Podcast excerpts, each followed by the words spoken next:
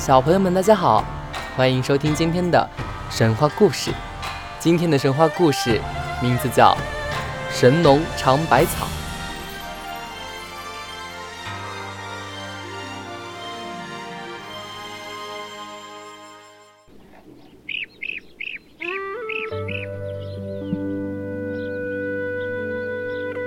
在很早很早以前，世上没有医生，更不用说药了。谁要是生个病、长个疮，那可是不小的事儿。那时候，人们生了病，全靠自己熬，熬不住就没用了。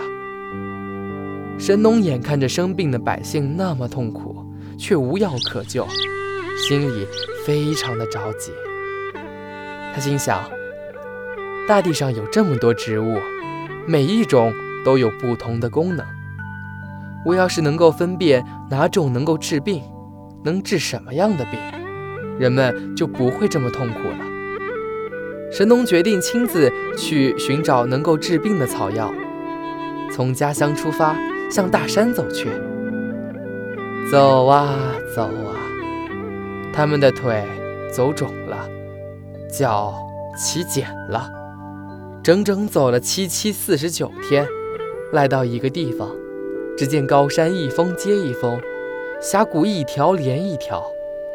神农好像闻到了花草的香气，就领着大家进了峡谷，来到了一座大山脚下。大伙儿一看，这山那个高啊，四面崖像刀切一样，崖上挂着瀑布，长着青苔，看来没有登天的梯子是爬不上去的。大家都劝神农趁早回去吧。神农摇摇头，说：“不能回呀，黎民百姓病了没有药，我们怎么能回去呢？”他站在一座小石山上，对着那座大山上看下看，左瞅右瞄，在那儿打着主意想办法。别说，这一看呀。神农发现了几只金丝猴，正顺着高悬的古藤和横倒在崖腰的朽木爬过来爬过去呢。神农灵机一动，有办法了。他把大伙叫到一起，让他们砍木杆、割藤条，靠着山崖搭架子，一天搭一层，从春搭到夏，从秋搭到冬。不管刮风下雨，也不管飞雪结冰，从来不停工。整整搭了一年，搭了三百六十层架子，终于搭到山顶了。听说人们后来盖房子搭脚手架，就是跟神农学的。神农带着大家伙儿攀上木架，上了山顶。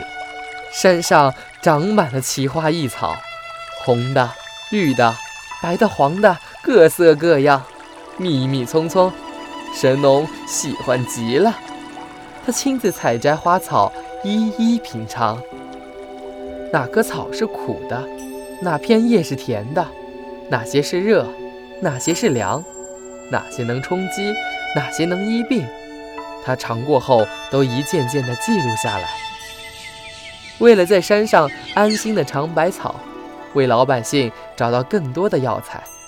神农还叫大家在山上栽了几排冷杉，当做城墙来防止野兽，在墙内盖上茅屋居住。